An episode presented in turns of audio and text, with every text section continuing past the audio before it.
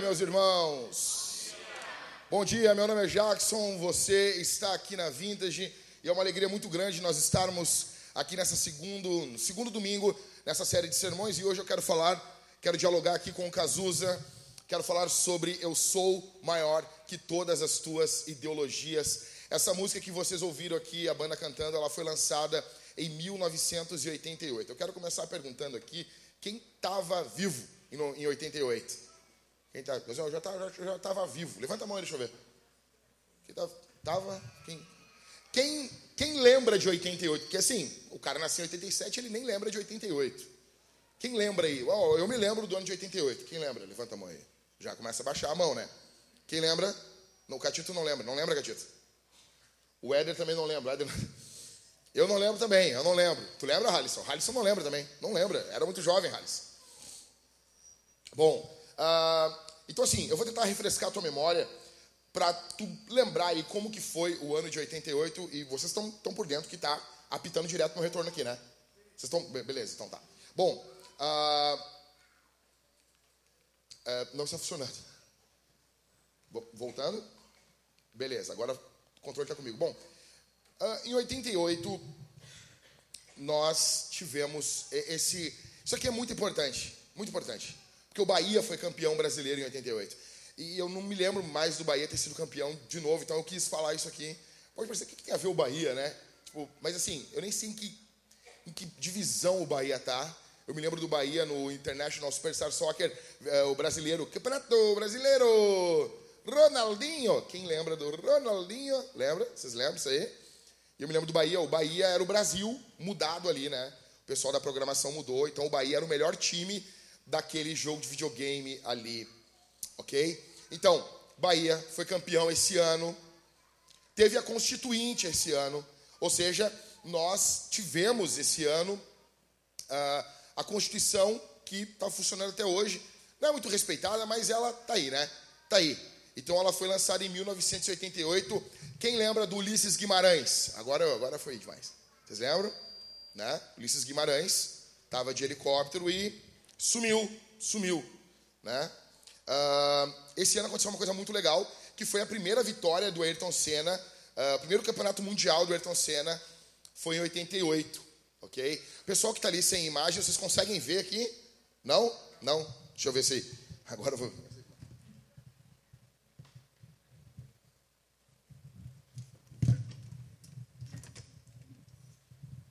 Ah, não, não ajudou. Fechou? Fechou? Obrigado.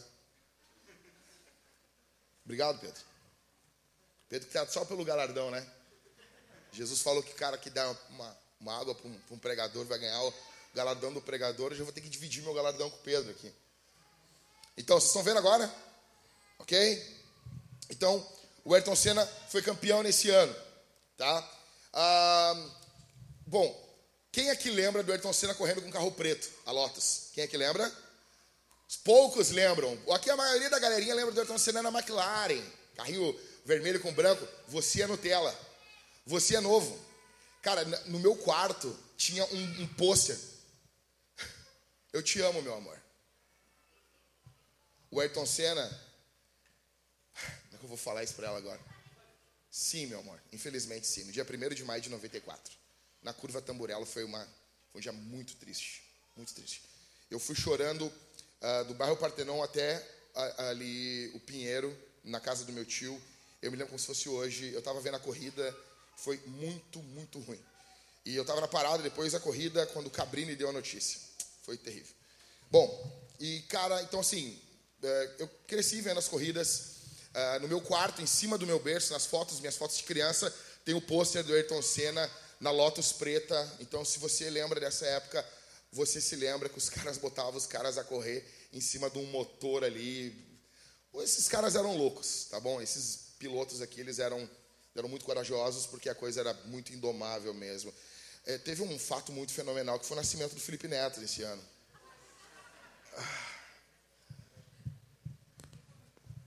Vocês não amam o Felipe Neto?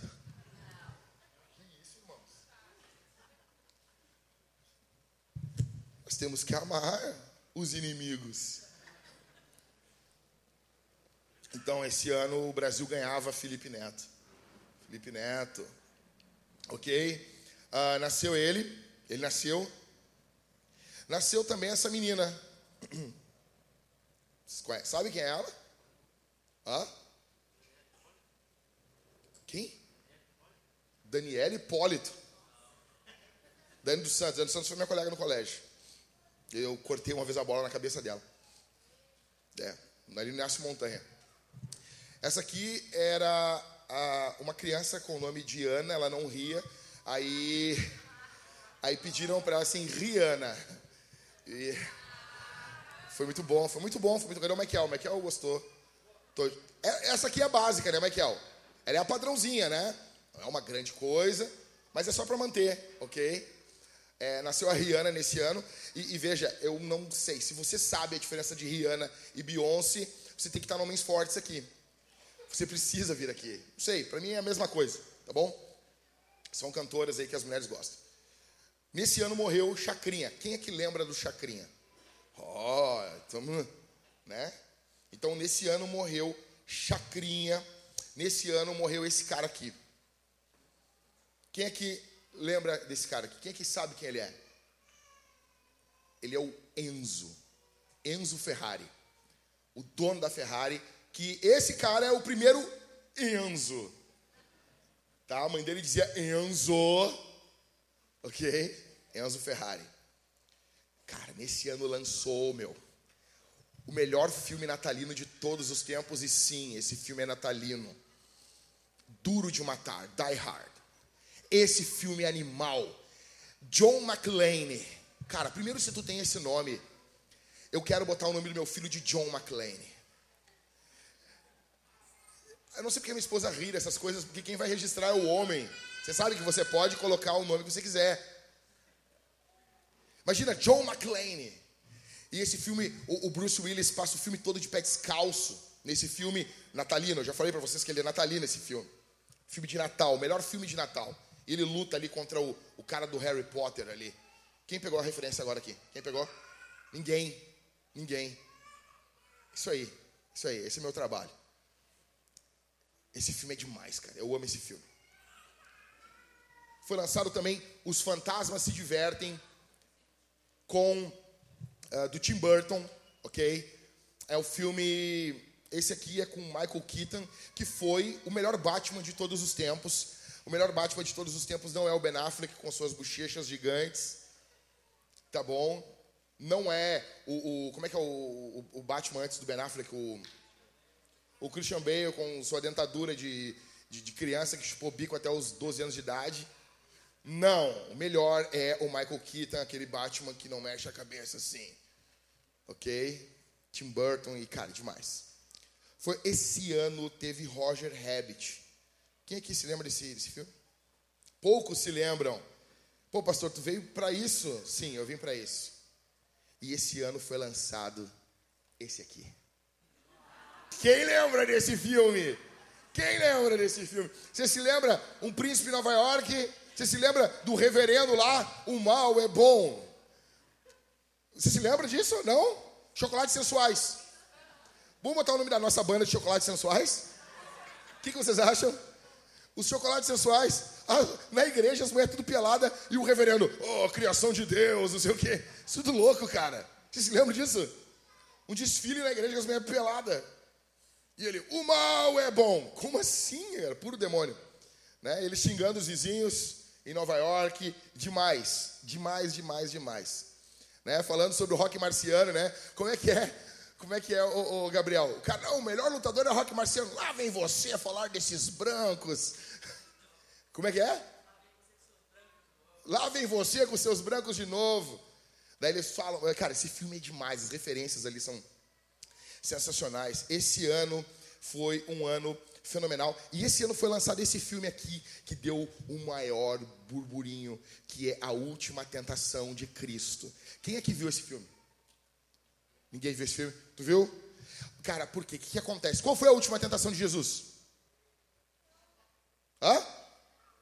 Descer da cruz. Aí nesse filme, ele desce. É a última tentação. Ele desce da cruz. Ele casa. Ele vive uma vida. E o que acontece?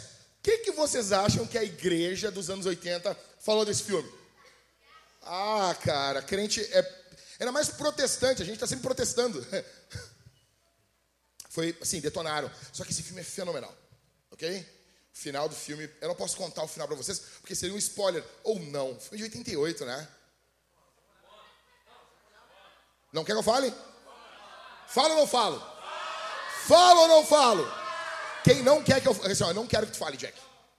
Ó, quem não quer, não quer, em respeito a vocês eu não vou falar. Tá bom? A última tentação de Cristo. Nesse ano, nesse ano, atenção, nesse ano, ano de 88, foi lançado esse clássico. O brinquedo assassino, a Dilma assassina. Não, tô brincando.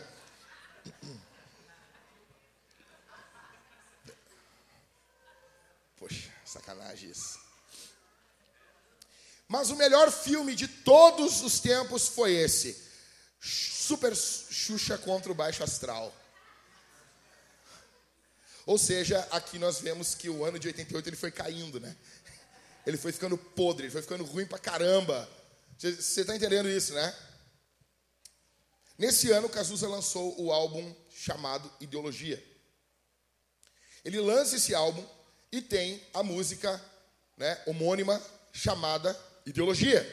E nessa música que a banda cantou aqui, é, é, deixa eu dizer uma coisa para vocês: essa música é uma música pesada pra caramba, velho. Ela é uma música muito pesada. Por quê? Ela foi lançada em 88, ela foi composta em 87. O Frejá e o Cazuza. O Frejá compôs a maior parte da música. O Cazuza fala que ele não sabia nem o que, que era ideologia. Ele, quando eles fizeram a música, ele basicamente ele disse que ele achava que o que ele queria era uma ideologia. E que ele só sentia isso. E ele pegou o dicionário e ele viu que a palavra era ideologia.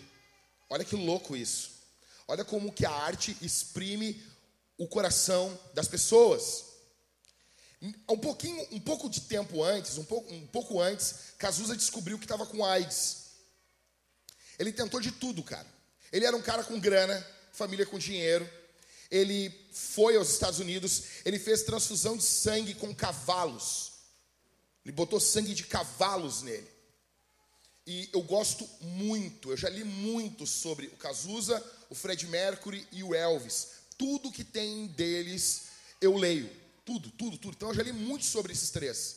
Eu sou muito interessado na vida deles, em, em saber da vida deles. Porque eu tenho um senso da vida desses três caras de um quase. Eu acho eles artistas fenomenais, intérpretes brilhantes, uh, uma revolta muito grande com o mundo da época. Então, Tenta entender a mente desse cara. O ano é 88, o regime militar está acabando, eles estão com uma esperança de um novo Brasil. E você pode dizer, mas o regime militar foi bom. A questão aqui não é essa. A questão é que jovens e artistas são um movimento contracultural. Você tem que, pelo menos, para poder dialogar com essas pessoas, tem que entender a cabeça delas. Então, eles estão com uma esperança de um Brasil novo. Só que, velho, quem é que vem após o. Quem é o primeiro presidente após o regime militar? Sarney. Velho, que droga. O cara criou lá o ticket do leite. Quem lembra do ticket do leite? Aqui, aqui eu estou mostrando a minha idade. Ok? Esse ano eu entro pro Zenta e. Ticket do leite, cara. Eu, eu, morava numa vila em Porto Alegre quando os meus pais se separaram e, e o Sarney dava um ticket do leite e tua família ganhava um, um, uma cartela e tu tirava e tu podia pegar leite. No, no, aquilo valia um leite. Só que na vila as mães elas não pegavam leite, né, cara? Eles trocavam por cachaça, trocavam por bebida, por coisa. Porque não podia aceitar, mas sempre tinha ali o bar do seu Jorge que aceitava. Não, não, traz aqui que está garantido. Tinha um saquinho de leite da Corlac. O governo queria que as crianças bebessem leite. Ok? A única coisa boa disso é que eles não eram veganos. Só que, cara, Sarney, depois do Sarney, quem que veio? Quem que foi eleito? O cara andava de jet ski, bonitão. O Collor. Pô, presidente atleta. Na época tu não estava fazendo um card, correndo. Como é que era nos anos 80 e 90, Catito? Tu lembra? Tu tá fazendo um Cooper. Você se lembra disso? Ah, vou lá fazer um Cooper. O cara tá fazendo. Cara, não. Hoje em dia a gurizada fala, ah, vou fazer um cardio, vou correr, vou fazer um. Né, vou treinar. Né? Quando tu fala, vou malhar, tu já sabe que tu é old school. Como assim malhar? Nos anos 80 e 90, é, eu vou fazer um Cooper. Aí tu via lá o, o, o presidente fazendo um Cooper. Pô, os caras votaram nele. Dois anos, tiraram ele. Entrou quem no lugar dele? Itamar Franco. Ou seja, aí tu imagina, você é um artista, você está esperando.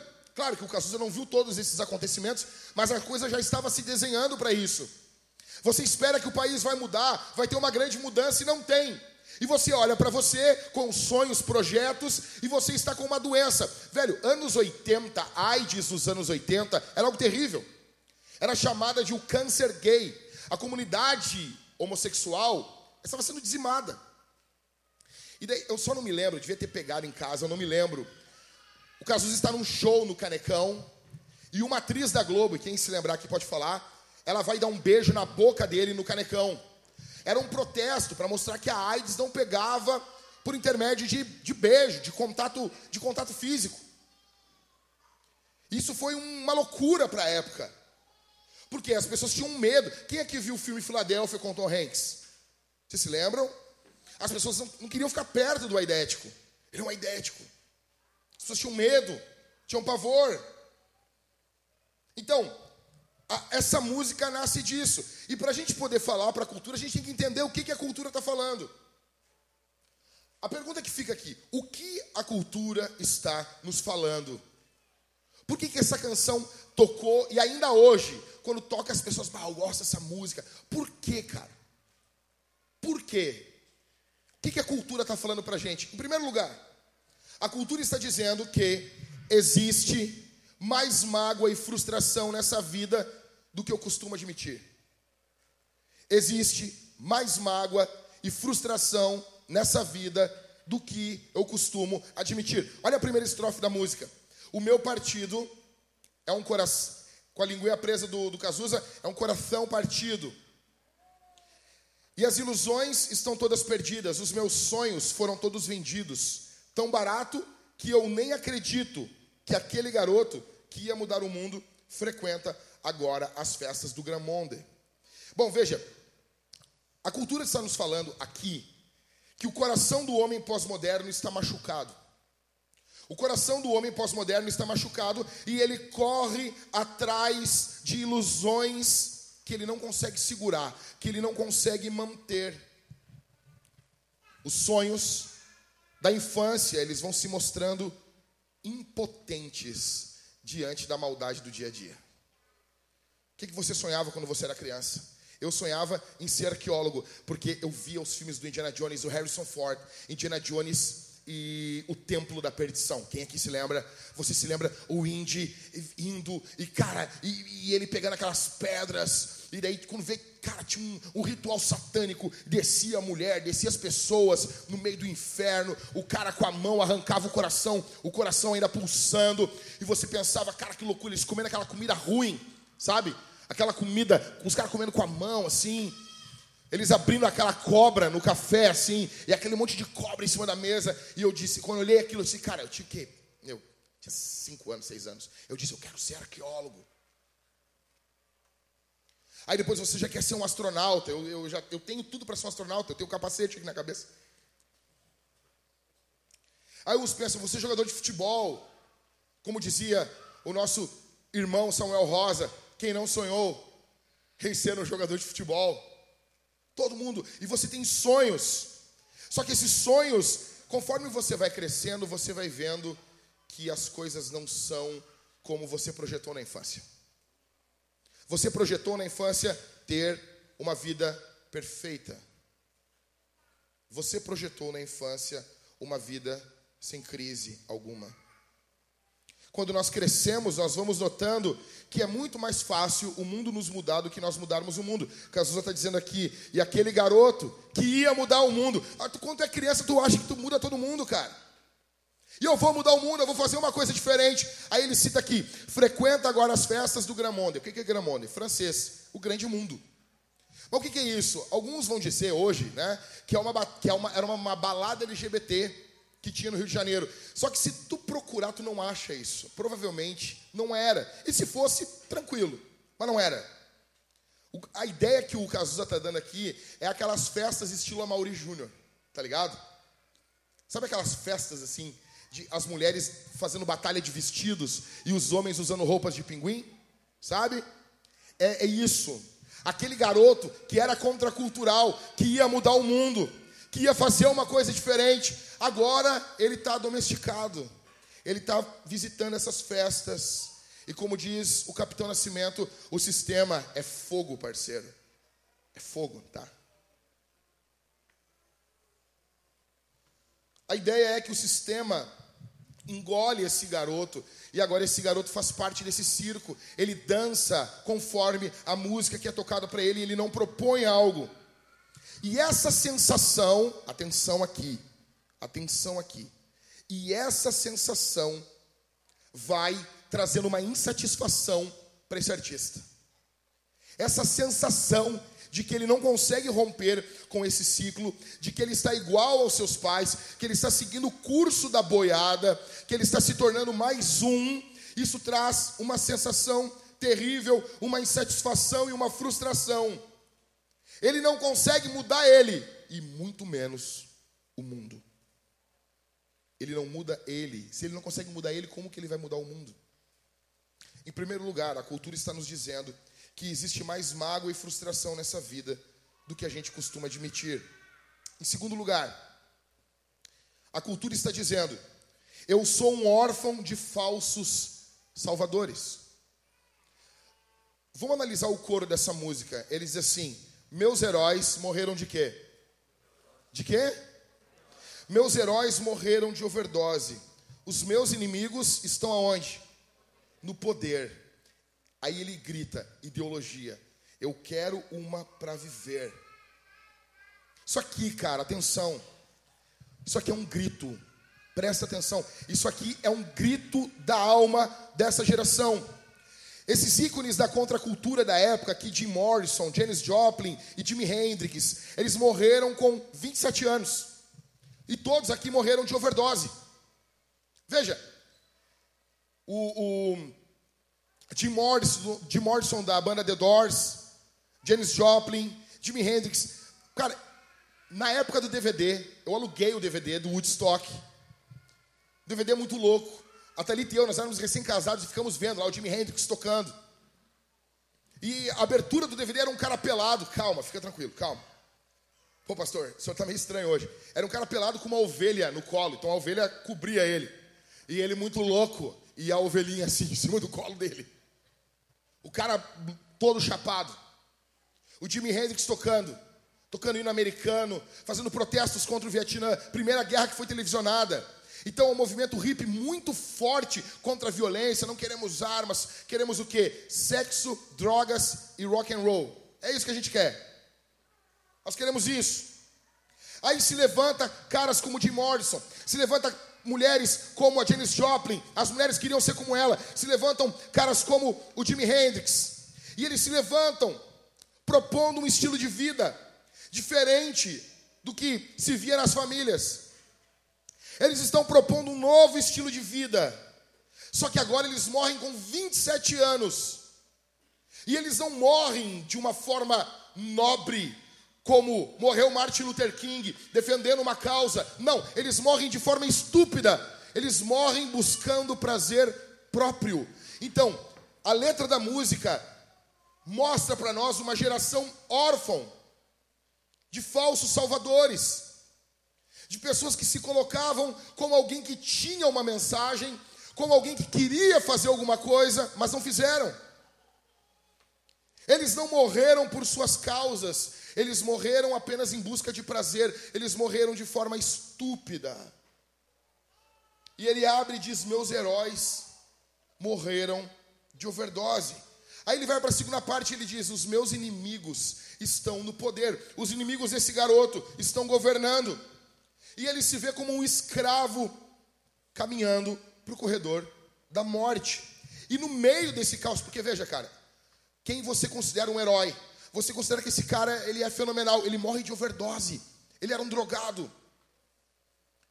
e os teus inimigos estão no, no poder. No meio desse inferno todo, ele dá um grito. E ele diz o quê?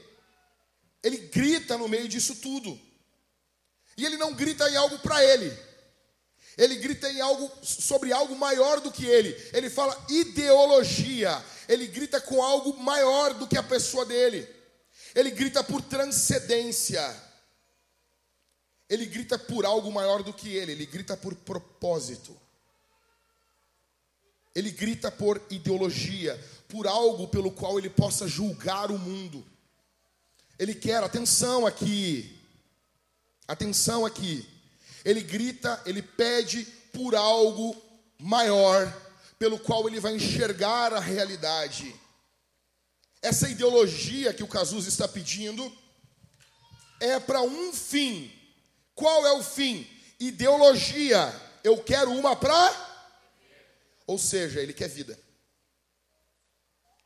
Ele quer, no meio desse caos, no meio da doença, no meio dessa desesperança no Brasil, no meio disso tudo, ele olha, ele está desesperado e ele pede ideologia, ele pede, ele pede transcendência, ele está morrendo e diante da morte ele está pedindo vida, porque os seus salvadores não puderam salvar ele, os seus salvadores não puderam dar isso para ele.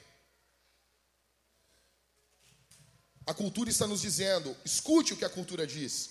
A cultura está dizendo que existe mais mágoa e frustração no nosso coração do que a gente admite.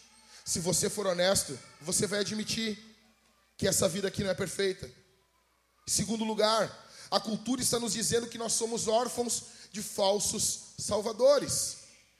A cultura está expressando sua dor. Em terceiro e último lugar, a cultura está dizendo Atenção aqui. Que diante da morte, eu busco a alienação. Eu vou repetir.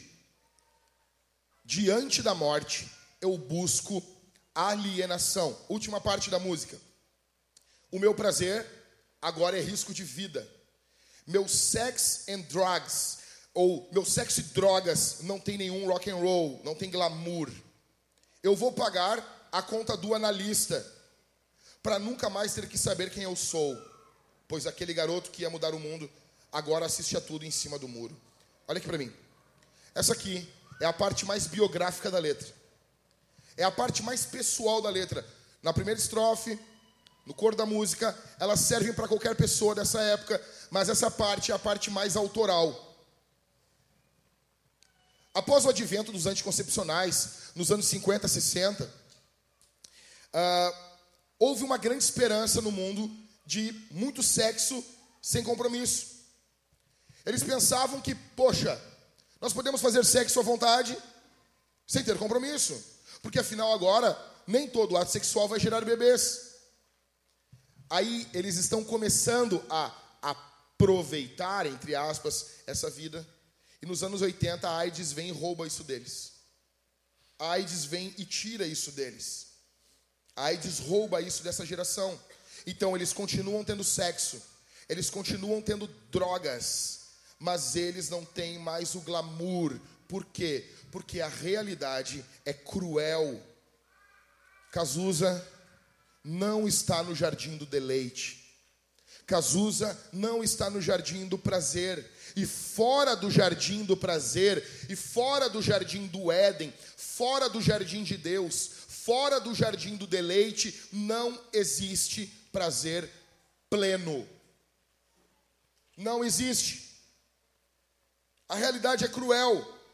E veja, uma parte da música que eu acho muito importante, as pessoas não comentam sobre isso.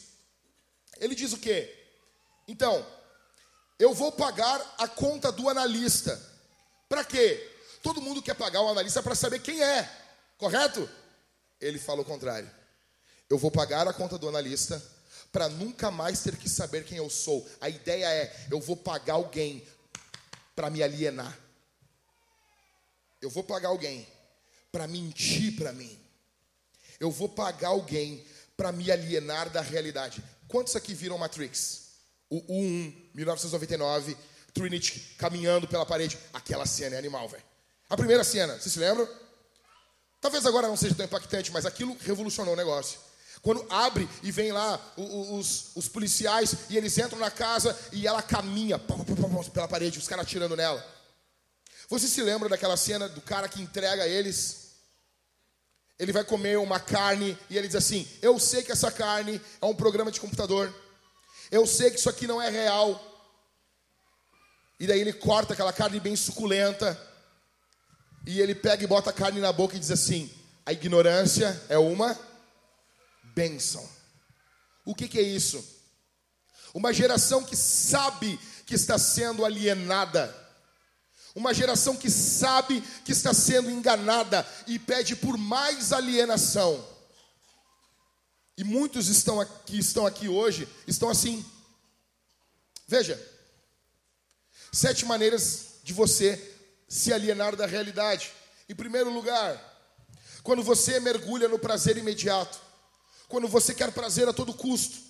Então você vai o tempo todo buscar por comidas que saciem a tua, o teu prazer imediato. Você vai buscar por pornografia, você vai buscar por drogas, por embriaguez. Agora as pessoas estão falando no metaverso.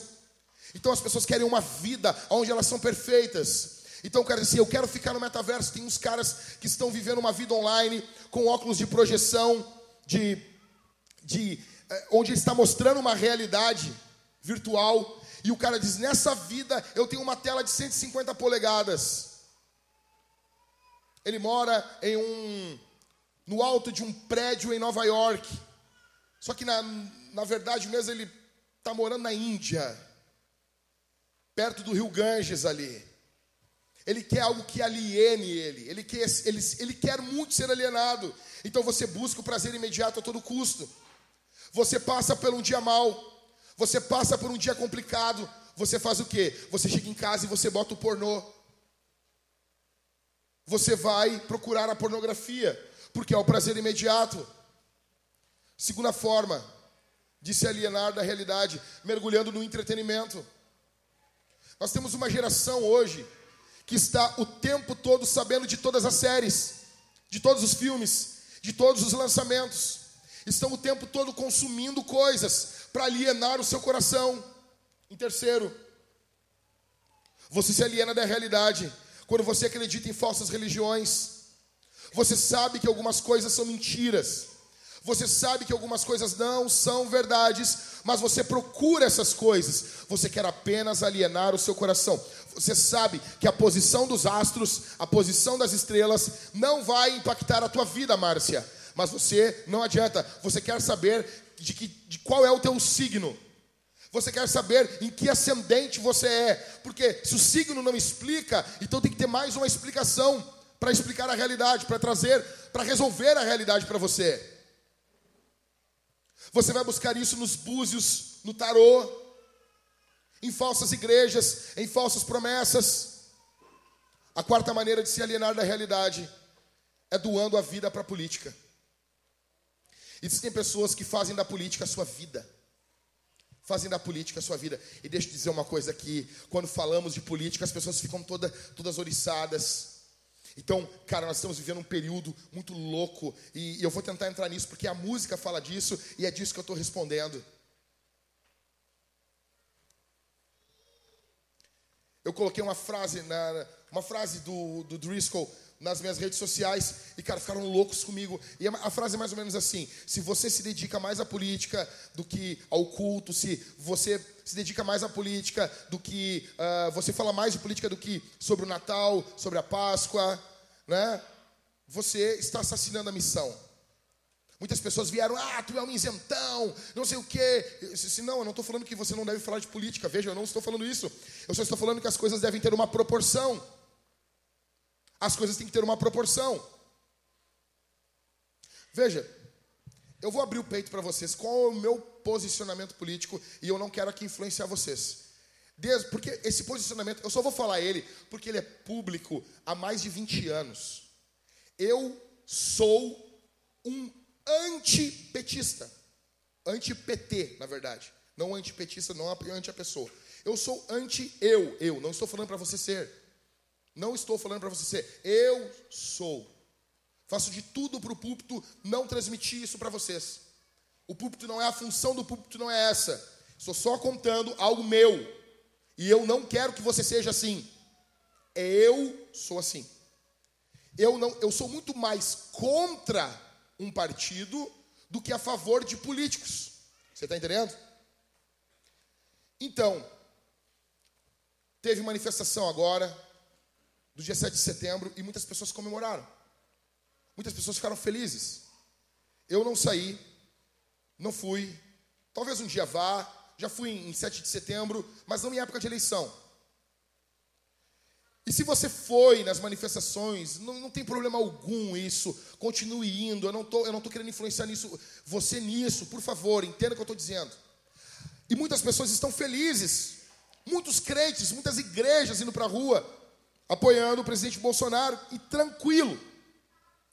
Só tem um, uma dor no meu coração é que se nós marcássemos um evangelismo, a igreja não se uniria. Você entende isso? Ah, pastor, o senhor está falando então que é errado? Não estou falando que é errado ir.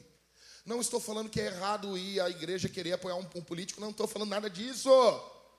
O que dói o meu coração é que se nós fizéssemos uma campanha evangelística no Brasil, as igrejas que estão unidas ao redor de um político, como nos anos 90 estiveram unidas ao redor de, de outros políticos, a igreja não estaria unida para evangelizar a nação. Quer dizer que o que nos une mais é uma ideologia política e não o reino de Deus. Se entende? Que não tem problema se unir para fazer política, mas tem problema quando essa união é maior do que a união pelo reino de Deus. Se isso não incomoda você, você está embebido em ideologia política. E você está se alienando da realidade. O pastor está dizendo que eu não devo falar de político. Fala à vontade, faz campanha à vontade. Eu só estou dizendo que tudo na sua proporção. Você se aliena da realidade quando você doa a sua vida para a política. Eu me lembro, você se lembra da, da, daquela eleição que foi com a Dilma e o Aécio? A Dilma foi muito engraçado, aquela que deu o piripaque nela na, no debate, você se lembra? Deu o piripaque nela ali. E o Aécio, né, todo direitinho, falando e pá, né? Cara, tinha uma carreira brilhante aquele cara ali. Aquele, não, sério, aquele cara ali é fenomenal, né? Um, um, um marco, né? Tinha um faro pro negócio assim que... E daí o Brasil brigando na internet, os teólogos que falam sobre política, gritando a favor do Aécio, uns falando contra o Aécio. Eu me lembro, eu vi, eu vi, meu político é o Aécio, não sei o quê, barará, barará. É. E daí, quando terminou aquela, aquele debate, lá estava o Aécio e a Dilma juntos, sorrindo. É um circo. É um circo. É um circo, cara. É que nem Grêmio e Inter. Os caras se matam. E como eu, eu congreguei com os jogadores de futebol, eles são tudo, todos amigos. Velho, eu vi um show do Iron Maiden. Vi um show do Iron Maiden. E foi muito louco. O meu lado melhor é o esquerdo, tá? Fica desse lado aqui. Eu vi um show do Iron Maiden. E, e cara, Rio de Janeiro, cara, 40 graus, os, os roqueiros, meu, de bota, de, de, de camiseta preta, de jaqueta cheia de zíper, as, o, o, sabe, sabe os spike? O pessoal da antiga falava as manoplas, né? Se você, se o teu pai já disse, que é que tá usando essas manoplas aí, rapaz, né? Então, os, os homens, aqueles guri tudo com aquelas manoplas, e no show, assim, esperando o Iron Maiden entrar. Aí vem, acho que é o Iron Maiden. Era o Iron Maiden ou Metallica, assim, esses, essas bandas de rock pauleira. E vem vindo, assim, o helicóptero trazendo a banda. E sabe como é que a banda tá dentro do helicóptero? De camiseta, bermuda e chinelo. E daí eles chegam no local, daí eles botam aquela roupa, pintam os olhos e pá, né? Metal! Né? Tipo, cara, as pessoas estão se matando por algo que as pessoas não estão morrendo. Então você está se alienando quando você doa a sua vida por isso. Em quinto, você se aliena quando você luta por uma escola econômica. Ah, pastor, então todas as escolas são boas? Óbvio que não. Ah, o marxismo é uma porcaria, ah, o comunismo é uma porcaria, o socialismo é uma porcaria, porque não funciona. Não funciona. Se funcionasse era bom. A ideia é boa. No papel é bonito. É bonito. O problema é que eles matam gente para fazer aquilo ali. Só isso. Se não fosse, se não fosse, o problema é que, cara, não dá, os caras não conseguem passar fome. Entendeu? Ah, a gente quer implementar o socialismo, mas vocês não conseguem passar fome, aí é complicado. Mas isso não me faz ficar batendo palma para o capitalismo e dizer, ah, o capitalismo é melhor. Cara, para mim o melhor é a Bíblia. É a Bíblia. Quando eu leio o Antigo Testamento, a Bíblia diz assim, ah, isso aqui é capitalista. Em alguns pontos é, em outros não. Você, você podia comprar, você tinha posse das coisas, você podia contratar pessoas, né? No comunismo não tem isso. No comunismo você não pode usar o trabalho de outro, contratar ele como seu empregado. Então isso é capitalismo? Também não. Por quê? Porque depois de 50 anos a terra volta para o cara. A compra de terras na Bíblia era basicamente um aluguel. É diferente. É comunismo? Não. É capitalismo? Não. É o que? É Bíblia, é Deus. É reino de Deus é diferente. É melhor. Em sexto, você se aliena quando você acredita na justiça social da esquerda. Quando você acha que eles estão fazendo justiça social. Ah, é justiça social. Cara, é, não tem. Daí os caras ficam, por quê? É porque o profeta Amós defendeu a justiça social. Não, ele defendeu a justiça. Não tem justiça social na Bíblia, tem justiça. É um falso anacronismo você colocar, querer implementar isso na Bíblia. Aí você acredita nesses caras. Em sétimo, quando você confia cegamente nos políticos de direita. Quando você. Cara, eu me lembro em 2018, os caras votando no Alexandre Frota. Não, porque ele está do lado do Bolsonaro, não sei o quê. Defensor da família, velho. Não, ele é de direita. Aí votaram no Alexandre frota. Você tem noção disso, velho? Você tem noção disso? Como você é estúpido. Como você acredita em todo mundo. Veja, o que, a música está dizendo no final? Aquele garoto que ia mudar o mundo, agora assiste a tudo aonde? Em cima do muro. Esse garoto tinha muitas opiniões, agora ele é um isento. Ele não se envolve para não discutir. Ele está em cima do muro. Por que, que ele está em cima do muro? Porque o mundo roubou tudo dele. O mundo roubou sua vida. O mundo roubou a realidade. Roubou os seus sonhos. Roubou sua saúde. Roubou sua, o seu prazer. Agora ele está inerte, em cima do muro. Um morto-vivo, esperando a morte de fato chegar. A pergunta que fica é: o que, que Jesus tem a dizer para ele? O que, que Jesus tem a dizer? O que Jesus tem a dizer ao mundo pós-moderno? Em primeiro lugar, Jesus diz: é perigoso colocar tua alegria naquilo que pode acabar. Eu vou repetir. Jesus diz: é perigoso colocar a tua alegria naquilo que pode acabar. Filipenses 4,4 diz: alegrem-se sempre no Senhor. Outra vez vos digo, outra vez vos digo, alegrem-se. O meu pastor, meu primeiro pastor, pastor Manuel, ele tinha um jeito muito legal de falar esse texto. Ele dizia que foi assim, ó, olha só. Paulo escreveu Filipenses preso. Vocês sabiam disso? Vocês sabiam lá do fundo lá? Ele estava preso em Roma. E daí ele está escrevendo e ele botou assim: Alegre-se sempre no Senhor. Daí nisso, meu pastor dizia que passou ali um centurião romano e olhou Paulo escrevendo aquilo e disse: Paulo, tu está preso, mandando as pessoas se alegrar. E Paulo olhou para o centurião e disse assim: Só porque tu disse, outra vez vos digo, alegrem-se. Cara, veja, Cazuza está com AIDS, ele tentou de tudo. O Brasil está mudando, a sua alegria acabou. Do contrário, a gente tem Paulo.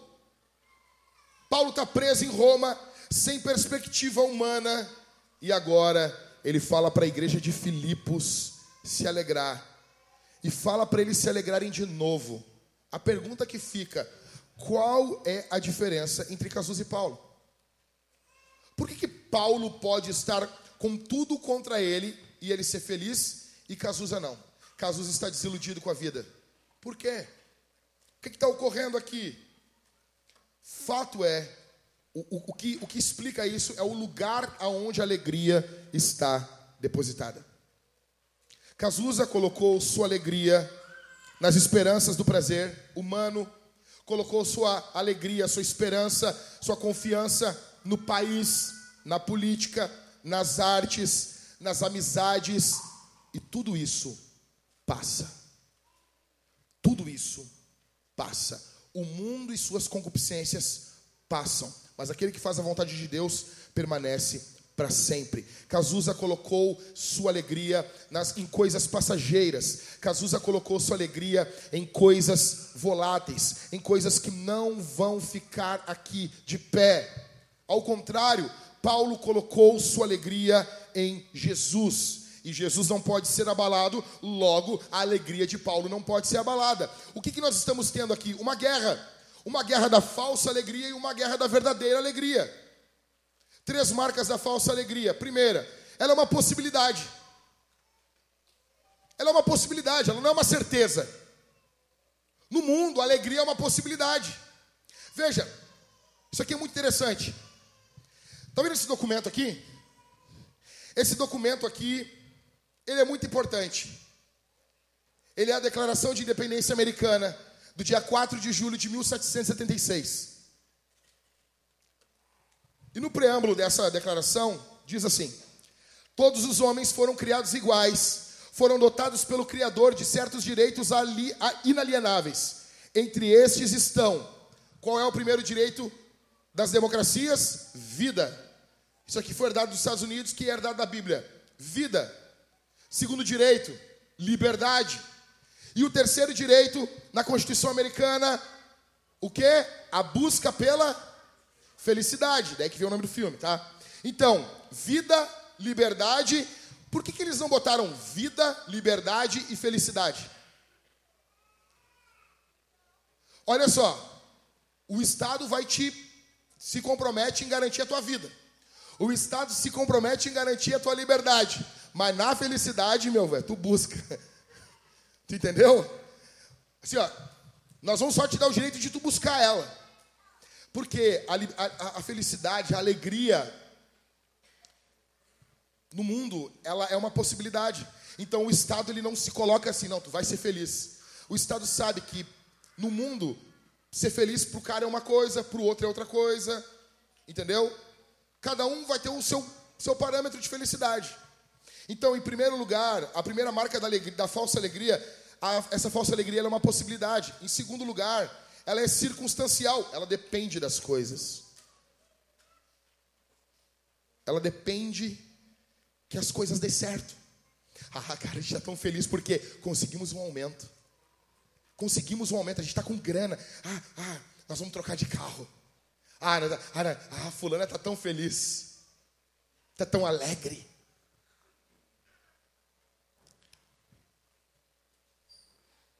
Felicidade no mundo ela é circunstancial. Em terceiro, a felicidade no mundo ela é centrada no mundo, nas coisas dessa vida, em coisas passageiras, em coisas que se vão. Três marcas da verdadeira alegria. Primeira, ela é um mandamento, ela não é uma possibilidade. Olha o que diz Filipenses 4: alegrem-se. O que, que, é isso? Isso é peremptório, isso é, isso é um mandamento. Alegrem-se. Mas como que a Bíblia manda eu me alegrar? A Bíblia não manda tu amar também? Pode ver, cara, por quê? Porque Deus ele, ele cobra aquilo que ele doa. Se ele doa alegria, ele pode cobrar da gente. Se alegra. Te alegra. Ok? Se Deus doa alegria, ele pode cobrar isso da gente. Se Deus doa amor, ele pode cobrar isso da gente. Então, em primeiro lugar, a verdadeira alegria é um mandamento. Ou seja, o cristão, ele vai ser alegre. Ele vai passar por momentos de tribulação, momentos de tristeza, mas a marca da vida do cristão é alegria. O cristão ele é alegre. Em segundo lugar, ela é ultra circunstancial. Paulo está dizendo: alegrem-se sempre, independente das circunstâncias. É diferente do que o Cazuza está falando. A vibe, a Paulo é uma outra prateleira. Cazuza é um de nós, ok? Paulo é nenhum de nós. Legal, né? Paulo vai além. Paulo está colocando sua alegria em outro lugar. E essa alegria, ela não depende não depende da bolsa, ela não depende de como que está o dólar, como que está o petróleo, ela não depende de porcaria nenhuma disso. Ela é ultra circunstancial. Em terceiro lugar, ela é o que? Cristocêntrica, centrada em Jesus. Olha só, alegrem-se, mandamento, sempre ultra circunstancial, no Senhor, em Cristo. O, o segredo aqui para verdadeira alegria é o terceiro ponto. Se a tua alegria for focada em Jesus, ela vai ser ultra circunstancial e você vai receber isso como um mandamento. Porque a sua alegria está focada em quem não mente. Eu pergunto para você: onde está a sua alegria? Onde está a sua esperança? Aonde você deposita a sua felicidade? Aonde você deposita os seus sonhos? Aonde você deposita os seus anseios? Em primeiro lugar, Jesus tem dizer ao mundo pós-moderno: é perigoso colocar a tua alegria naquilo que acaba. Aonde você tem colocado a sua alegria? Aonde? Em segundo lugar, o que Jesus tem que dizer ao mundo pós-moderno? Jesus diz: Eu te fiz para um propósito maior do que você. Olha o que diz a Bíblia em Gênesis capítulo 1, verso 27 e 28. Escuta isso aqui, escuta. Assim, Deus criou o ser humano à sua imagem. A imagem de Deus o criou. Homem e mulher os criou. Verso 28. E Deus os abençoou e lhes disse: Sejam fecundos, multipliquem-se, encham a terra e sujeitem-na. Tenha domínio, tenham domínio sobre os peixes do mar, sobre as aves dos céus e sobre todo animal que rasteja sobre terra. Olha isso. Cara, eu queria muito poder pagar para você um dinheiro agora, para tu prestar muita atenção no que eu vou falar. Porque o que eu vou falar aqui é ouro. É ouro. OK? Temos muitos problemas quando ignoramos a nossa identidade. Quando você ignora quem você é, quando nós ignoramos quem somos, nós teremos muitos problemas. Eu vou além. Eu digo que todos os nossos problemas começam aqui. Em ignorar quem somos. Presta atenção. Eu tenho uma desconfiança dentro de mim que eu olho para as pessoas e eu penso assim, cara, ela não está prestando atenção no que eu estou falando. E me dá uma agonia assim, porque eu, eu sei o que eu vou falar aqui, meu. Isso aqui é poderoso demais para mudar a tua vida. Muito, muito, muito. Escuta. A nossa identidade, ela não é autônoma. Nós precisamos de algo para nos explicar. Nós precisamos de uma referência. Precisamos sempre partir de algo. Na Bíblia, a nossa identidade parte da onde? De Deus. Quando você quer, quer estudar sobre você, quando você quer aprender sobre você, com base em você, você vai cometer alguns problemas. Muitas pessoas têm estudado sobre antropologia, estudado sobre o homem, sobre, no caso, a humanidade, e eles têm cometido muitos e muitos problemas. Porque estão querendo estudar a humanidade com base na humanidade.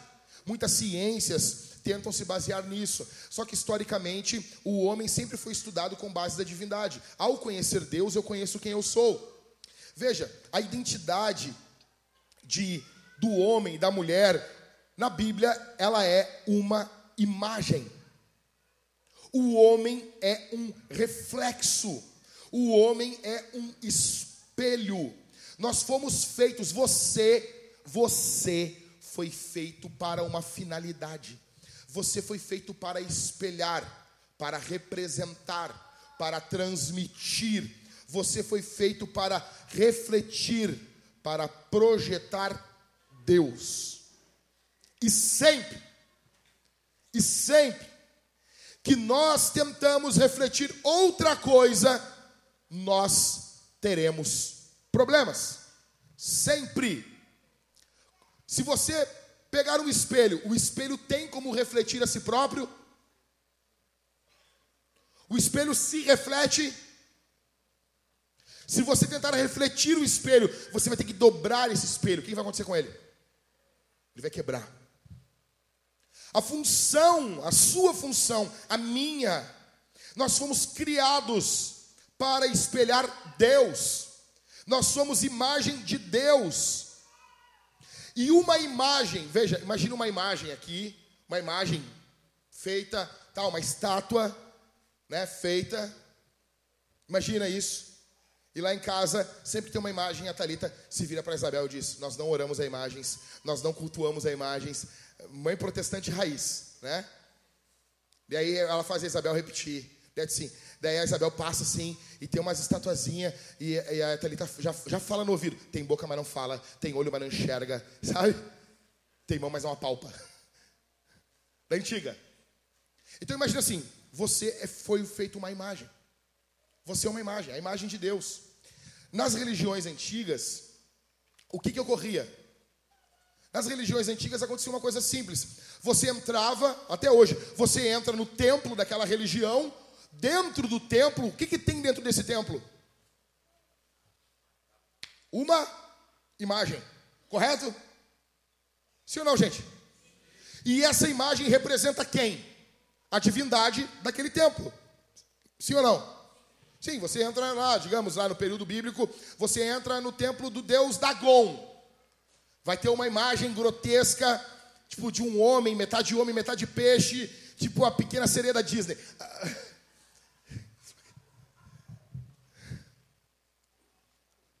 E você está vendo ali o que? A imagem de Dagon dentro do templo de Dagon. Quando a Bíblia diz que o homem foi feito à imagem e semelhança de Deus, o jardim era um templo.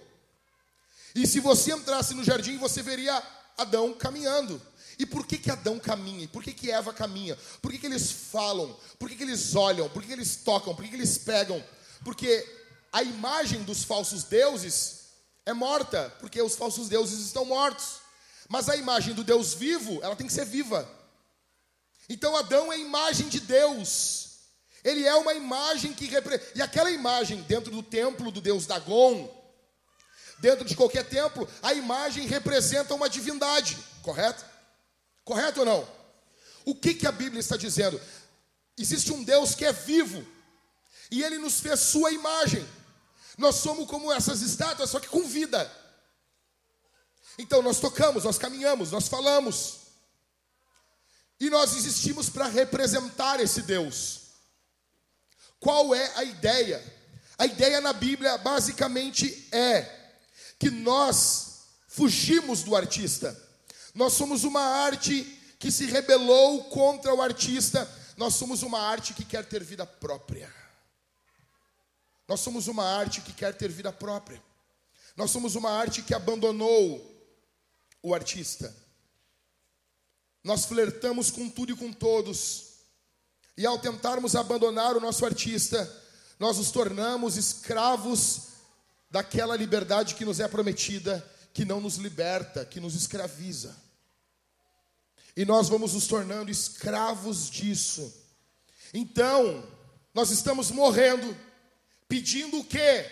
Uma ideologia, pedindo vida, apenas por não aceitar quem nós somos, que nós somos imagem de Deus, por não aceitar nossa identidade. Deus nos fez com um, um propósito maravilhoso, mas nós preferimos acreditar nas mentiras do diabo. Veja, olha aqui para mim. O que a Bíblia está dizendo? Verso 27, Deus fez Adão e Eva, imagem de Deus. Verso 28, o que, que ia acontecer? Deus fez o que para eles? Os abençoou. E disse: sejam fecundos, multipliquem-se.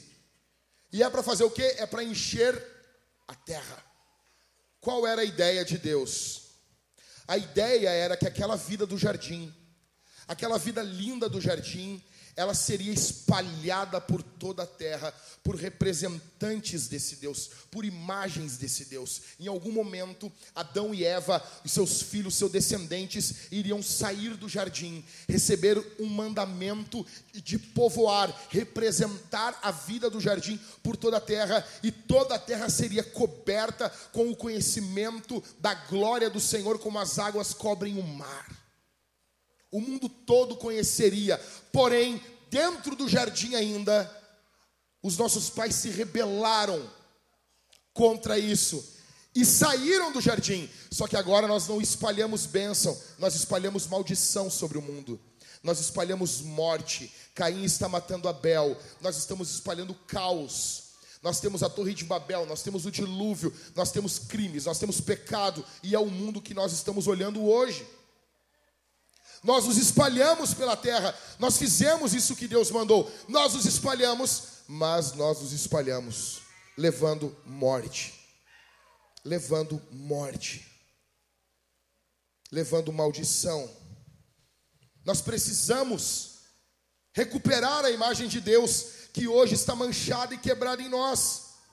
Só que para termos essa imagem de Deus, nós precisamos muito mais do que uma ideologia nós precisamos de um Salvador. Nós precisamos de salvação. Uma ideologia não vai ajudar você. O mundo está lotado de ideologias. Uma ideologia não vai mudar a tua vida. Diante desse mundo, todos os que estão aqui, todos vocês que estão aqui essa manhã, você só tem três saídas. Apenas três. Atenção aqui, gente.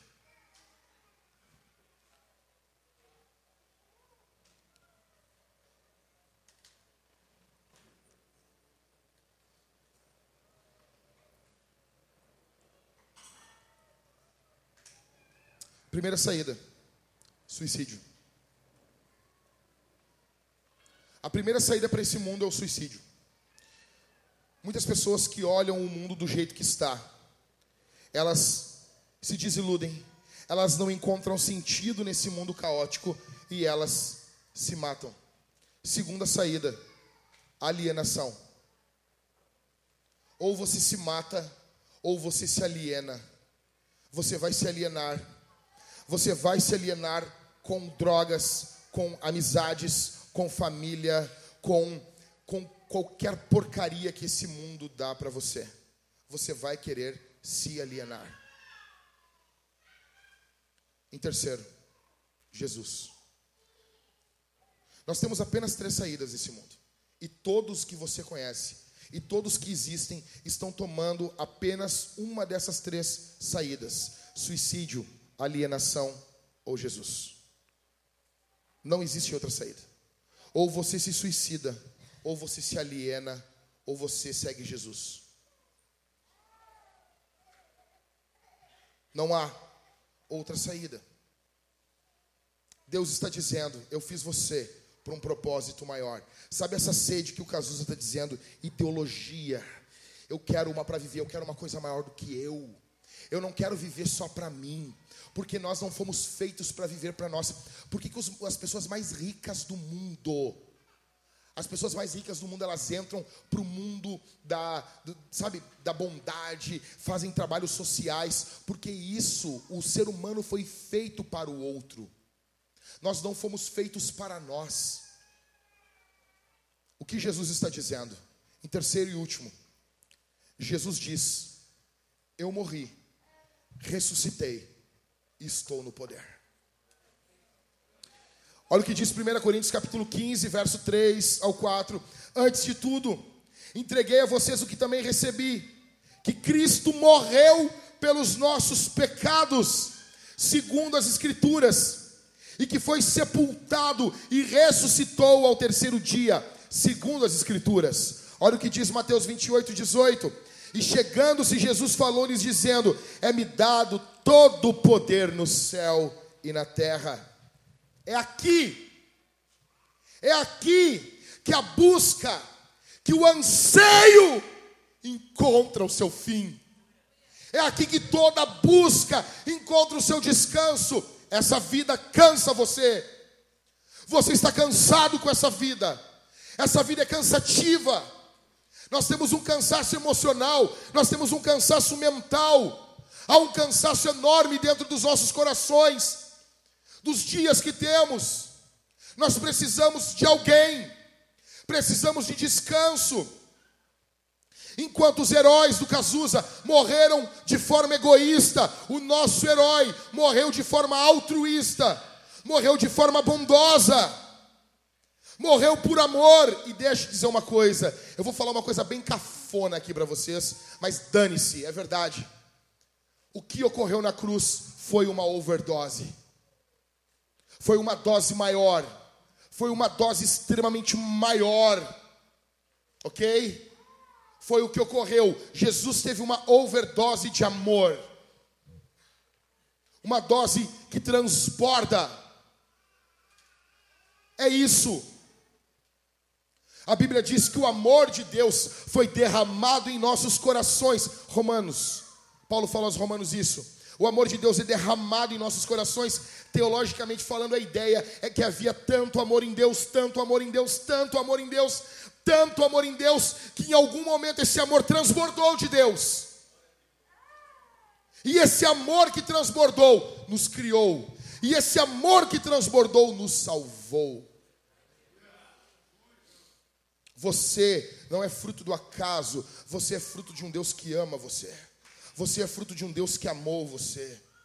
Você é fruto de um Deus que ama você. Jesus morreu, como diz a Escritura, pelos nossos pecados. Olha aqui, cara. O que eu estou falando aqui envolve a tua eternidade, cara.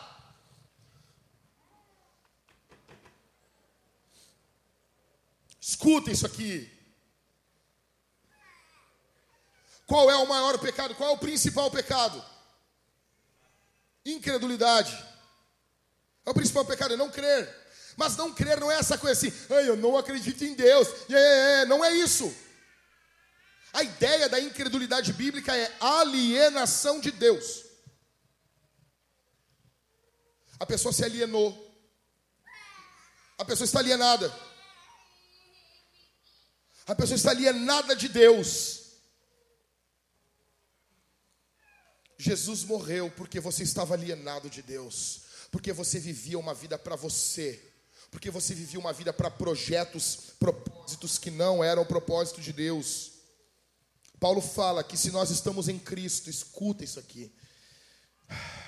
Nós morremos com Ele e nós ressuscitaremos com Ele. Só que o legal, cara, o legal é que isso não é apenas para a vida futura, isso é para o hoje, isso é para o agora. A vida de Jesus, ela não influencia só o meu amanhã. A vida de Jesus, ela influencia o agora. Porque quando Cristo ressuscitou dos mortos, ele inverteu as coisas. Ele venceu a morte. Logo, agora, a eternidade, a vida de Deus, ela está engolindo essa vida maldita que existe hoje no mundo. Essa bênção da eternidade, nós não estamos caminhando em direção a essa bênção. Ah, eu estou caminhando em dia ao dia que Jesus vai voltar. Não! É o dia da volta de Jesus que está caminhando ao meu encontro. Foi invertido agora. É a eternidade que vem ao meu encontro, não eu que vou ao encontro dela. É a vida abundante de Deus que corre atrás de nós, como aquele recede no Antigo Testamento. Como diz em, em Salmos 23. Essa bênção persegue agora, gente. Não é eu que busco ela não são eu que busco sinais, eles que me seguem. Ou seja, essa vida do Espírito vai aonde eu vou, me persegue, persegue você. Você entende isso, cara?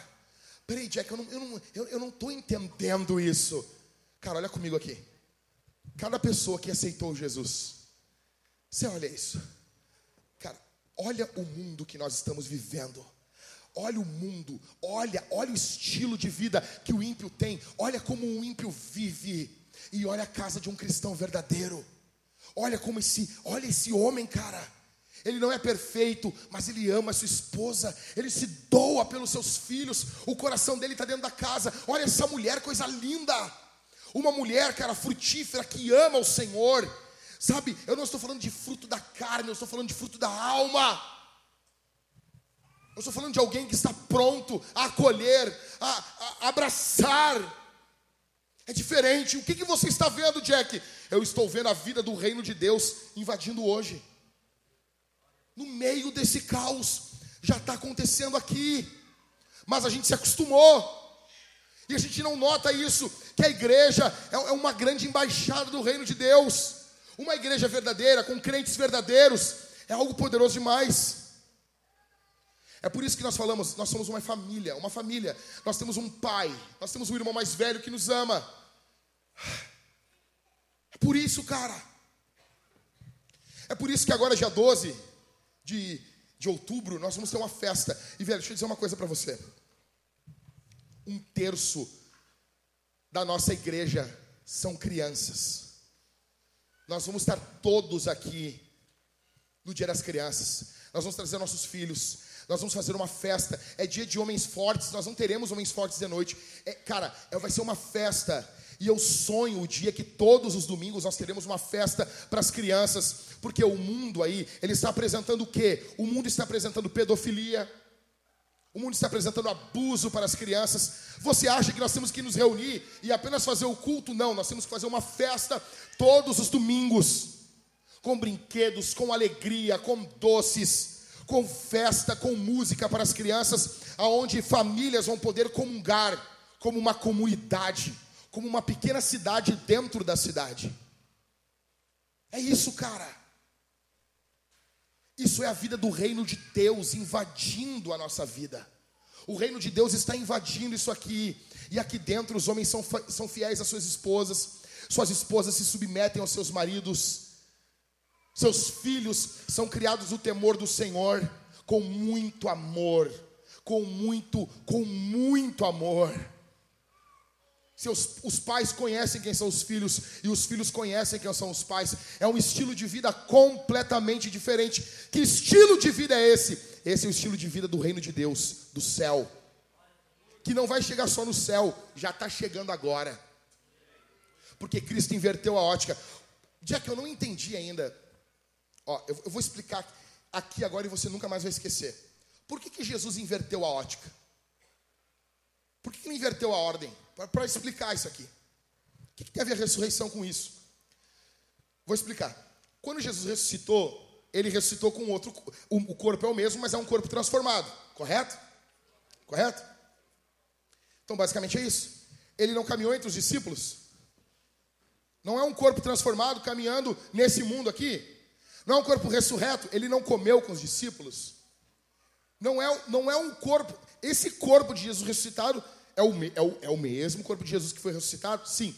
Mas ele não pertence à eternidade, ele não pertence ao porvir, quando nós depois vamos receber os nossos corpos. O fato de Jesus não, não ressuscitar, ele, ele não ressuscitou e vum, subiu. O fato dele ressuscitar e caminhar aqui 40 dias ainda, isso mostra que essa vida já estava acontecendo aqui. Você entendeu isso? Então nós já estamos tendo os efeitos dessa vida no nosso meio. Então, assim, você tem o seu casamento, e você está casado com a sua esposa, e o seu casamento é diferente de um casamento mundano. Por quê? Porque tem efeito desse ressuscitado que caminhou entre nós. Nós somos fruto disso. O efeito desses 40 dias caminhando entre os discípulos perdura até hoje. Caminha até hoje. Nós temos uma nova vida. Então, assim, quando eu olho para você, eu estou vendo o efeito dessa ressurreição. Você está entendendo isso, velho? Isso aqui era para tu, cara, não sei, dar uns tiros para cima aqui.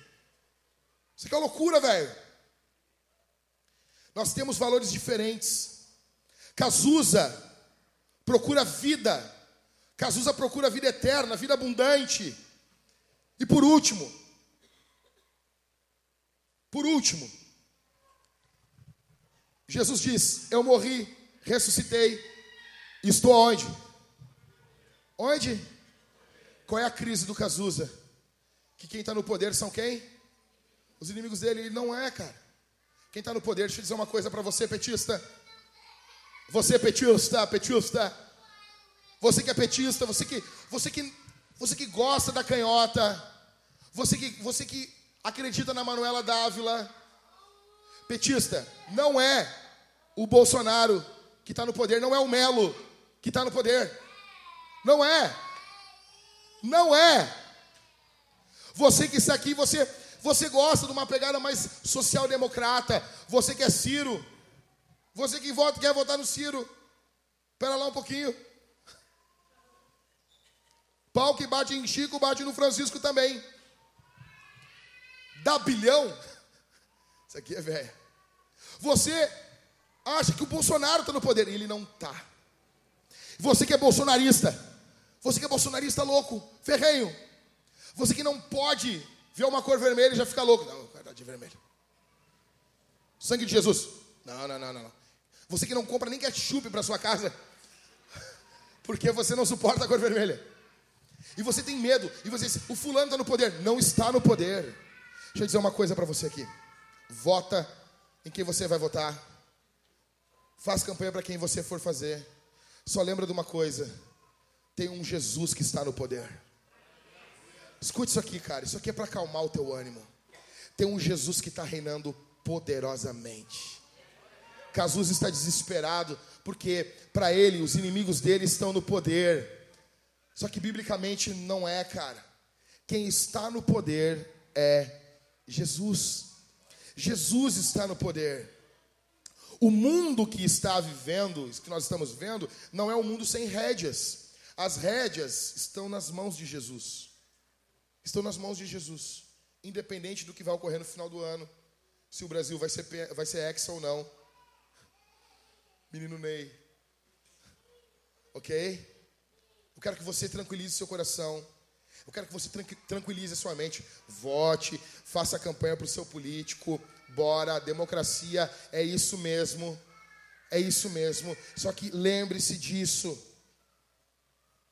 Eu quero encerrar dizendo para você. Eu conheci uma, uma missionária. E ela conheceu, era amiga de uma enfermeira que cuidou do Cazuza nos últimos dias da vida dele. Essa enfermeira era crente. E ela diz que o Cazuza se converteu a Jesus nos últimos dias. Tem um vídeo dele muito interessante, aonde ele era totalmente contra o cristianismo, totalmente anti-Deus. E tem um vídeo dele que você nota que ele já estava em processo de conversão. Ele está num bar, fumando, e o repórter pergunta sobre Deus, e ele fala: A minha situação mudou minha forma de ver Deus. O Cazuza provavelmente ele se apaixonou por essa enfermeira, ficou apaixonado por ela. Mas o que ele via nela era Jesus. Ela falou que ele confundiu as coisas e continuou cuidando dele até o dia da morte dele, e ela diz que ele se converteu. Ela chegou a escrever um livro sobre isso. Cara, veja, provavelmente ele se converteu, ele conheceu Jesus. Ele conheceu a Cristo. Essas ideologias não puderam salvar ele no momento da morte. Não puderam tirar dele a doença. Ele conheceu a Cristo. E eu pergunto: e você? Você conhece a Jesus? Você conhece a Cristo? Você já se arrependeu dos seus pecados? Você já aceitou Jesus? Você já abriu mão da sua vida de pecado? A pergunta não é sobre ele, a pergunta é sobre você aqui essa manhã. Eu pergunto para você: Jesus é maior do que todas as tuas ideologias? Ou ainda tem uma paixão dentro do teu coração que rivaliza com Jesus, que luta contra Jesus, que milita contra Jesus? Existe ainda uma paixão no teu coração que, lita, que milita, que luta, que declara guerra contra Jesus? Jesus é maior do que todas as ideologias que você busca. Jesus é maior do que os políticos. Jesus é no seu coração maior do que toda essa guerra que tem aí. Jesus é maior do que o, o que vai se apresentar em 2023 para nós. Jesus é maior do que isso. É isso que consome o seu coração. Cara, eu quero muito que nós tenhamos um político aqui na igreja. Um, um cristão que vai ser político. Quero muito isso. O meu ponto nunca foi contra a política ou contra uma ideologia. A ideologia, não, isso aqui tudo. Não, o meu ponto é: Jesus está acima disso. Jesus é, é maior do que isso. Jesus está reinando poderosamente sobre isso na tua vida. Você abriu mão dos seus pecados, você abriu mão da sua vida de pecado, ou você ainda tem algo que, cara, rivaliza contra Jesus dentro do seu coração. Você precisa se render aqui essa manhã. Você precisa abandonar o seu pecado e se virar para Jesus. Você precisa confiar em Jesus. E muitos que estão aqui estão estão com medo. Você tem medo de se entregar para Jesus. O que vão falar? Muitos que estão aqui estão nesse momento com vergonha. Você tem vergonha de levantar a mão e dizer que você é cristão? Portanto, eu pergunto aqui, nessa manhã, quantos não querem Jesus. Alguém aqui que não quer Jesus? Você tem coragem e você tem você é homem ou mulher suficiente para vir aqui, levantar a sua mão e dizer: "Eu não quero Jesus". Por favor, levante sua mão. Por favor, diga. Levante a mão e diz sim, Jackson, ouvi tua pregação, ouvi esse sermão e eu não quero. Eu não quero.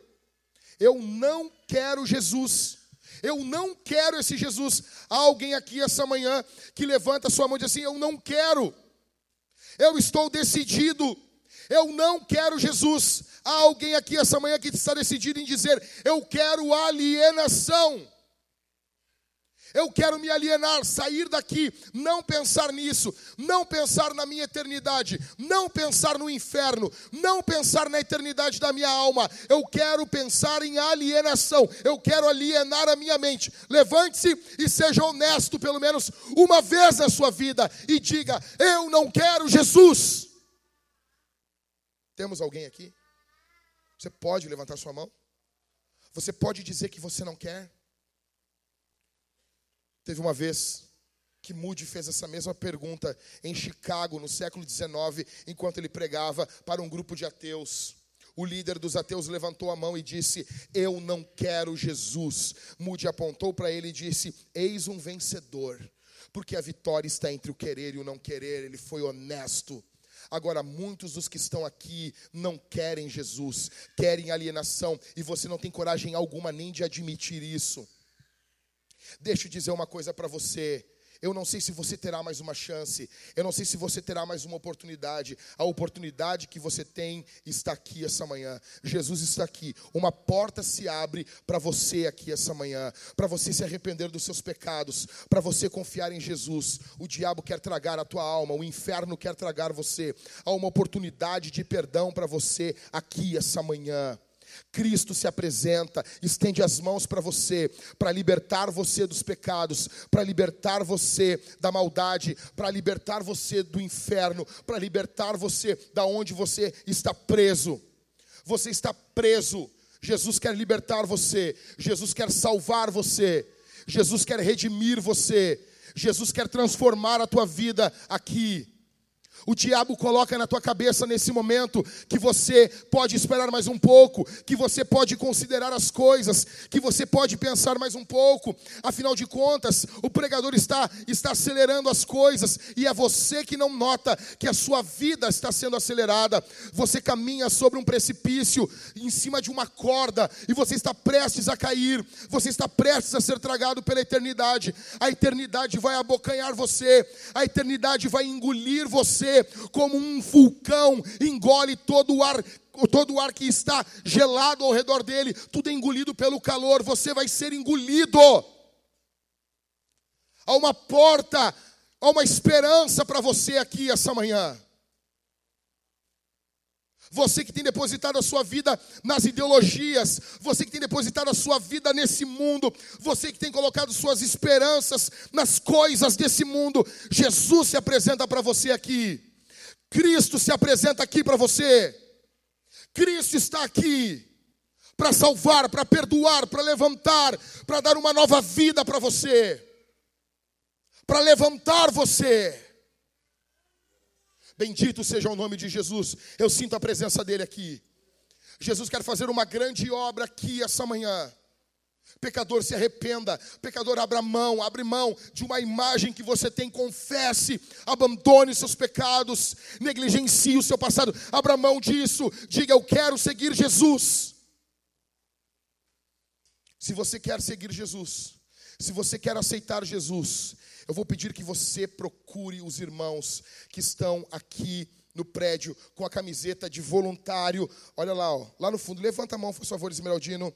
Mostra a camiseta aqui, por favor, voluntário. Ou aqui, a camiseta de missionário. Mostra a camiseta aí, meu irmão. Estica ela assim, bonitona. Pau. Isso aí. Você procura os irmãos ali atrás. Está o Barba com a camiseta da Vintage. Você procura o Barba. Levanta a mão, Barba. Levanta a mão aí. As pessoas podem procurar o Barba, dizer assim: Eu quero aceitar Jesus, eu quero seguir Jesus, eu quero me juntar à igreja, eu quero fazer parte dessa família. Eles vão explicar para você como você vai fazer isso. Há uma oportunidade para você aqui, você é muito amado por nós. Nós queremos saber, queremos dizer para você que Jesus é maior do que todo que tem nesse mundo, maior do que todas as ideologias desse mundo. Jesus é maior. Bendito seja o nome de Jesus. Aleluia. Aleluia. Feche os seus olhos. Eu quero orar nesse momento. Feche os olhos. Depois eu vou orar de novo. Pode ligar a luz, deixa a luz ligada, por favor. Feche os olhos, feche os olhos.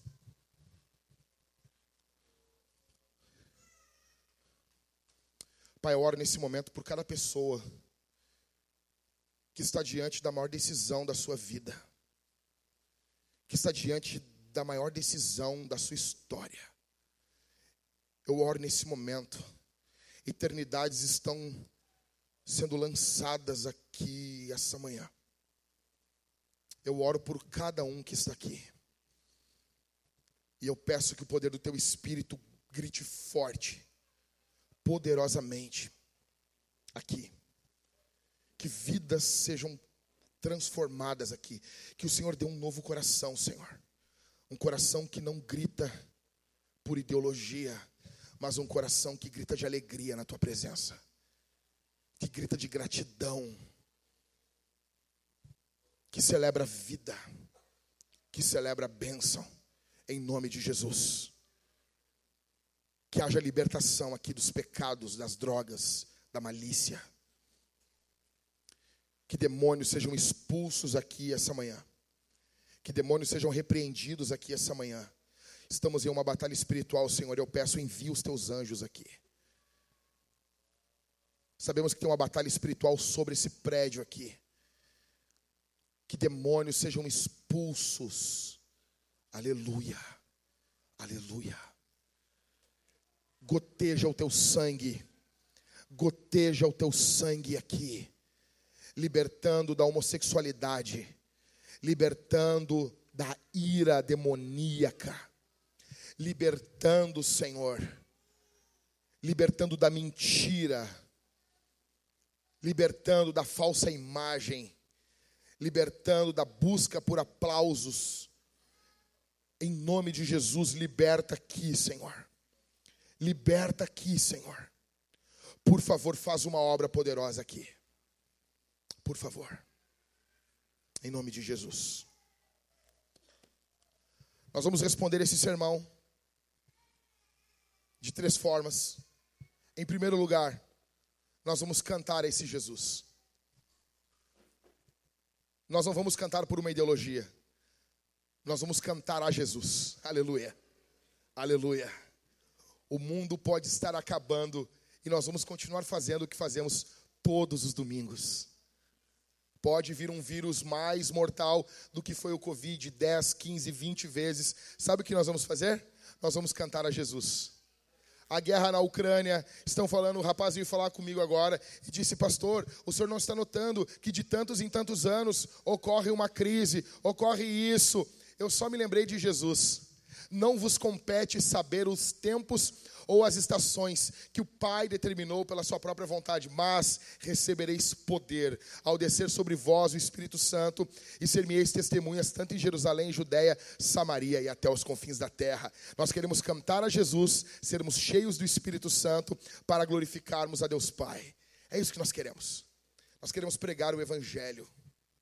Então nós vamos cantar, velho, nós vamos cantar, velho.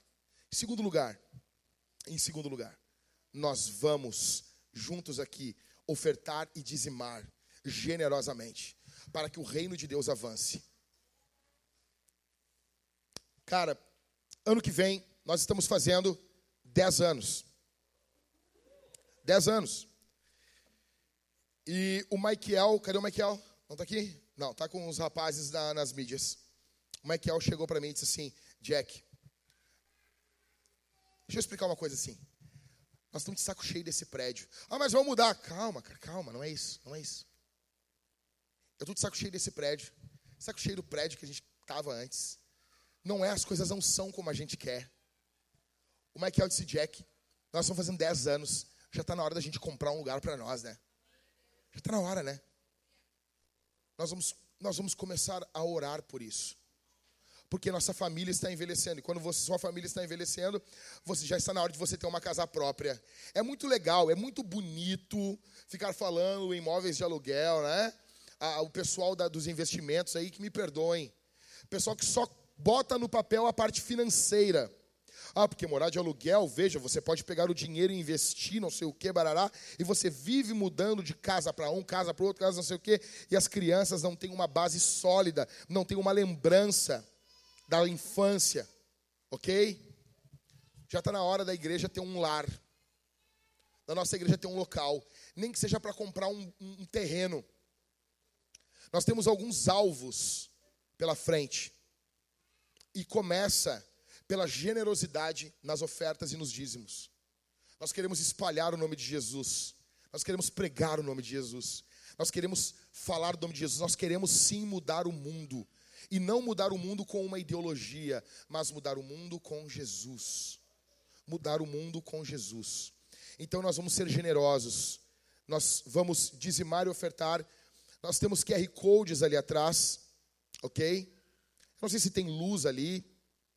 Se, não sei, se liga a luz no QR Code ali, caras. Liga, liga. Ó, oh, liga, cara. Olha que legal. Liga. Legal, né? Nós temos o QR Code ali, você pode botar o teu telefone e escanear aquele código e você vai estar dizimando e ofertando para que o reino de Deus avance. Nós vamos fazer isso através do QR Code, através das máquinas. O Gabriel ali que está com uma camisa dele, não, não tem uma camisa da... Depois nós vamos ver para semana que vem, né? É, então assim, Gabriel, ok? Não, Gabriel, calma, Gabriel, fica ali, Gabriel, fica ali. Calma, por favor o Gabriel, o Barba. Só levanta aí. Você pode chegar até os rapazes e você uh, ofertar através do débito, do crédito, para que o reino de Deus avance. Ou através do modo old school, com esse barulho de rodas que você está ouvindo aí, né, que é colocado nesse momento, no meio do culto. Uh, você pode colocar a sua oferta ali, seu dízimo ali, uh, com, com, com pila, com dinheiro, né? Com dinheiro físico, como se fazia na época de Jesus. Tá bom? Como, se, como os sumérios faziam. Ok? Nós vamos fazer isso, nós vamos dar o suporte para a obra de Deus. Em terceiro lugar, nós vamos cear. Olha aqui, cara. Nós vamos cear, cara. Nós vamos comer e beber de Deus. Tem noção disso? Deus chamando nós para comermos com Ele, na mesa dele. Nós teremos dois irmãos aqui, mais dois irmãos desse lado. Você vai sair do seu lugar, eu quero que você faça isso como se fosse a primeira vez você vai estar cantando, você vai estar confessando seus pecados, confiando no Cordeiro de Deus. Você vai pegar o pão e mergulhar no cálice bronze, que é vinho, ou no cálice dourado, que é o suco.